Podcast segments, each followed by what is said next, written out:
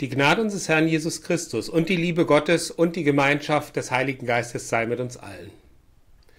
Ich denke manchmal über Vertrauen nach. Wem vertraue ich?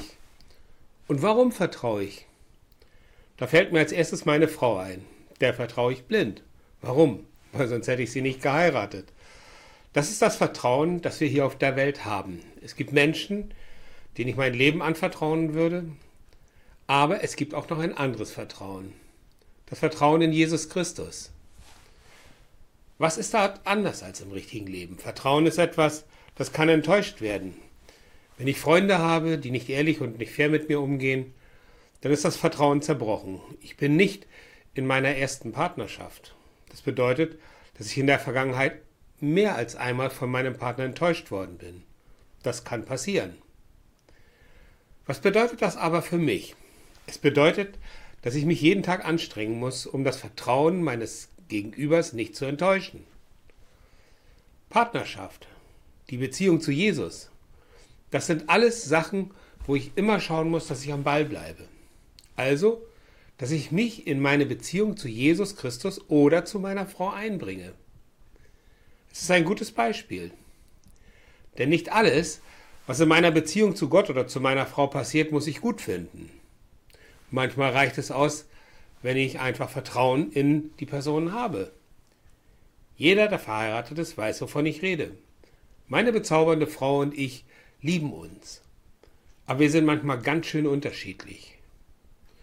Und das fällt uns das eine oder andere Mal vor die Füße. Aber unsere Beziehung hat ein Urvertrauen. Darum weiß ich, dass ich mich auf meine Frau blind verlassen kann. Und ich habe eine starke Frau. Wenn ich manchmal schwach und angreifbar bin, dann darf ich mich auch bei ihr anlehnen und Kraft schöpfen. Aber es gibt auch die andere Seite Medaille. Wenn wir manchmal aneinander geraten, denn wir sind ganz schön unterschiedlich, dann greift aber dieses Urvertrauen. Denn wir wissen beide, dass wir einander vertrauen können. Keiner von uns beiden würde den anderen fallen lassen. Weil er gerade so ist. Wir beide nehmen unsere Beziehung ernst und arbeiten daran. Warum erzähle ich euch das? Weil unser Gott auch nicht immer das macht, was wir uns wünschen. Aber trotzdem vertrauen wir ihm, weil er uns liebt und weil wir ihm nicht egal sind. Ich lese euch dazu aus Offenbarung 1 die Verse 9 bis 18 vor, gelesen aus der Basisbibel. Ich, Johannes, euer Bruder, habe das Wort Gottes verkündet und bin als Zeuge für Jesus aufgetreten. Deswegen bin ich auf die Insel Patmos verbannt worden. Wegen Jesus bin ich mit euch zusammen in Bedrängnis. Aber wegen Jesus habe ich mit euch auch Anteil am Reich Gottes und bleibe standhaft im Glauben. Am Tag des Herrn wurde ich vom Geist Gottes ergriffen. Und ich hörte eine mächtige Stimme hinter mir, die laut war wie eine Trompete. Die Stimme sagte, schreib ein Buch, was du siehst, und schick es an die sieben Gemeinden, nach Ephesus, Smyrna, Pergamon, Thyatira, sowie nach Sardes, Philadelphia und Laodicea. Ich drehte mich um, um zu sehen, wessen Stimme da mit mir redete. Und als ich mich umdrehte, sah ich sieben goldene Leuchter. Mitten zwischen den Leuchtern sah ich jemanden, der aussah wie ein Menschensohn. Er hatte ein langes Gewand an, trug ein goldenes Band um die Brust. Sein Kopf und seine Haare waren weiß, wie weiße Wolle, ja wie Schnee. Seine Augen glichen lodernden Flammen. Seine Füße glänzten wie Golderz, das im Schmelzofen glüht. Seine Stimme klang wie das Tosen von Wassermassen. In seiner rechten Hand hatte er sieben Sterne und aus seinem Mund kam ein doppelschneidiges, scharfes Schwert. Sein Gesicht leuchtete so hell wie die Sonne zur Mittagszeit. Als ich ihn sah, brach ich wie tot vor ihm zusammen. Er legte seine rechte Hand auf mich und sagte, Fürchte dich nicht.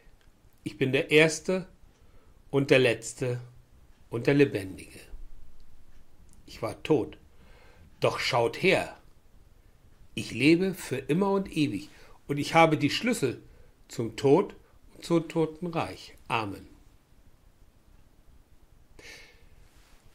Wenn ich diese Worte höre, fange ich an zu verstehen, wer mein Herr Jesus Christus ist. Er ist mir über und ist über mir. Das sage ich nicht einfach so. Denn er hält mit seinem Vater alle Macht dieser Welt in den Händen. Aber ich habe keine Angst vor ihm, denn ich vertraue ihm. Blind vertraue ich meinem Herrn. Das ist gut, denn dadurch muss ich nicht mehr mich um alles selber kümmern. Und was macht das mit mir? Es gibt mir Ruhe und Frieden. Selbst wenn mir der Himmel auf den Kopf fallen würde, dann weiß ich, dass mein Herr und mein Gott immer bei mir sind. Das hatte ich nicht immer so im Leben. Es gab bei mir eine Zeit ohne Gott. In dieser Zeit war ich auch manchmal ganz schön alleine. Klar, nach außen hin hat man mir nichts angemerkt. Aber in mir war ich manchmal ganz schön einsam. Das hat sich verändert und das gleich doppelt. Denn ich habe vor 16 Jahren zu meinem Herrn gefunden und vor zwölf Jahren hat der Herr meine Frau und mich zusammengeführt. Dafür bin ich dankbar. Denn das ist nicht selbstverständlich. Und wisst ihr, was das Beste ist? Meine Frau und ich sind beides Christen. Das erleichtert unser Leben enorm. Wir ticken einfach in vielen Sichtweisen ähnlich. Ich danke dem Herrn dafür, dass er mir diese Gnade erwiesen hat. Wenn mir einer vor 20 Jahren gesagt hätte, dass ich mal ein leidenschaftlicher Christ würde, ich hätte ihn müde angelächelt. Jetzt bin ich einer. Jetzt kommen wir einfach nochmal zu dem Text aus der Offenbarung. Wenn ich die Worte aus der Offenbarung höre, dann habe ich manchmal ein riesiges Fragezeichen über dem Kopf. Irgendwie ist alles in dieser Offenbarung etwas kryptisch, schwer verständlich. Aber wenn wir das eine oder andere Mal in die Bibel geschaut haben, dann können wir im Buch der Offenbarung zwischen den Zeilen lesen. Es ist zumindest hilfreich. Kommen wir mal zum Vers 9. Ich lese. Ich, Johannes, euer Bruder, habe das Wort Gottes verkündet und bin als Zeuge für Jesus aufgetreten. Deswegen bin ich auf die Insel Patmos verbannt worden. Wegen Jesus bin ich mit euch zusammen und in Bedrängnis. Aber wegen Jesus habe ich mit euch auch Anteil am Reich Gottes und bleibe standhaft im Glauben. Was meint Johannes damit? Johannes redet hier über vier Punkte, die ihm wichtig sind. Die vier gemeinsamen Merkmale von Johannes und seinen gläubigen Lesern sind erstens die Verfolgung um des Glaubens willen und zweitens die Zugehörigkeit zur Gemeinschaft der Erlösten, über die Christus Herr und König ist. Drittens die inbrünstige Erwartung der Herrlichkeit seiner künftigen tausendjährigen Herrschaft auf der Erde. Und viertens Geduld und Ausharren trotz aller Schwierigkeiten. Übrigens, die Insel, die Patmos genannt wird, die liegt in der Ägäis vor der Küste der heutigen Türkei und gehört zu einer Gruppe von etwa 50 Inseln. Patmos ist eine karge, felsige Insel. Sie diente als römische Strafkolonie. Aber kommen wir zu Vers 10. Was Johannes erlebte, war kein Traum. Er wurde auf übernatürliche Weise im Wachzustand aus der materiellen Welt herausgenommen und in eine Erfahrung geführt, die über natürliche Sinneswahrnehmung hinausging. Bisschen schwierig. Aber der Heilige Geist befähigte seine Sinne, Offenbarungen von Gott wahrzunehmen. Das ist nichts Schlimmes. Ich habe es selbst auch schon erlebt. Das sind Momente, in denen du dich fragst, ob du wach bist oder träumst. Am Anfang des Verses 10 steht etwas vom Tag des Herrn. Was bedeutet das? Der Tag des Herrn. Dieser Ausdruck kommt in vielen Schriften aus der Anfangszeit des Christentums vor und bezeichnet den Sonntag, den Tag der Auferstehung des Herrn. Im ganzen Buch der Offenbarung weist eine laute Stimme auf die Erhabenheit dessen hin, was Gott nun offenbaren wird. Und Johannes bekommt in Vers 11 den Auftrag, alles aufzuschreiben und es an die großen Gemeinden weiterzugeben. In Vers 12 und 13 wird es noch einmal spannend. Da steht, ich drehte mich um, um zu sehen, wessen Stimme da mit mir redete. Und als ich mich umdrehte, sah ich sieben goldene Leuchter.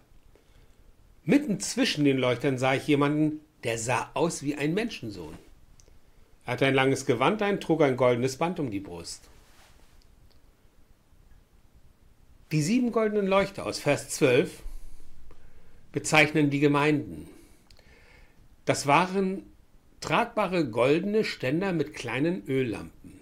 Und jede Lampe repräsentierte eine Gemeinde, die das Licht des Lebens ausstrahlt. In der ganzen Bibel ist die sieben die Zahl der Vollständigkeit und daher stehen diese sieben Lampen stellvertretend für alle Gemeinden. Was bedeutet aber in Vers 13 das Wort Menschensohn? Den Evangelien zufolge bezeichnete Christus, Christus sich während seines irdischen Wirkens mit diesem Titel am häufigsten. Der Ausdruck enthält den Anspruch, Gott zu sein. Und dann kommt in Vers 13 noch die Stelle mit dem langen Gewand. Dazu schauen wir in die Septuaginta, dem griechischen Alten Testament. Dort bezeichnet dieses Wort am häufigsten das Gewand des Hohepriesters.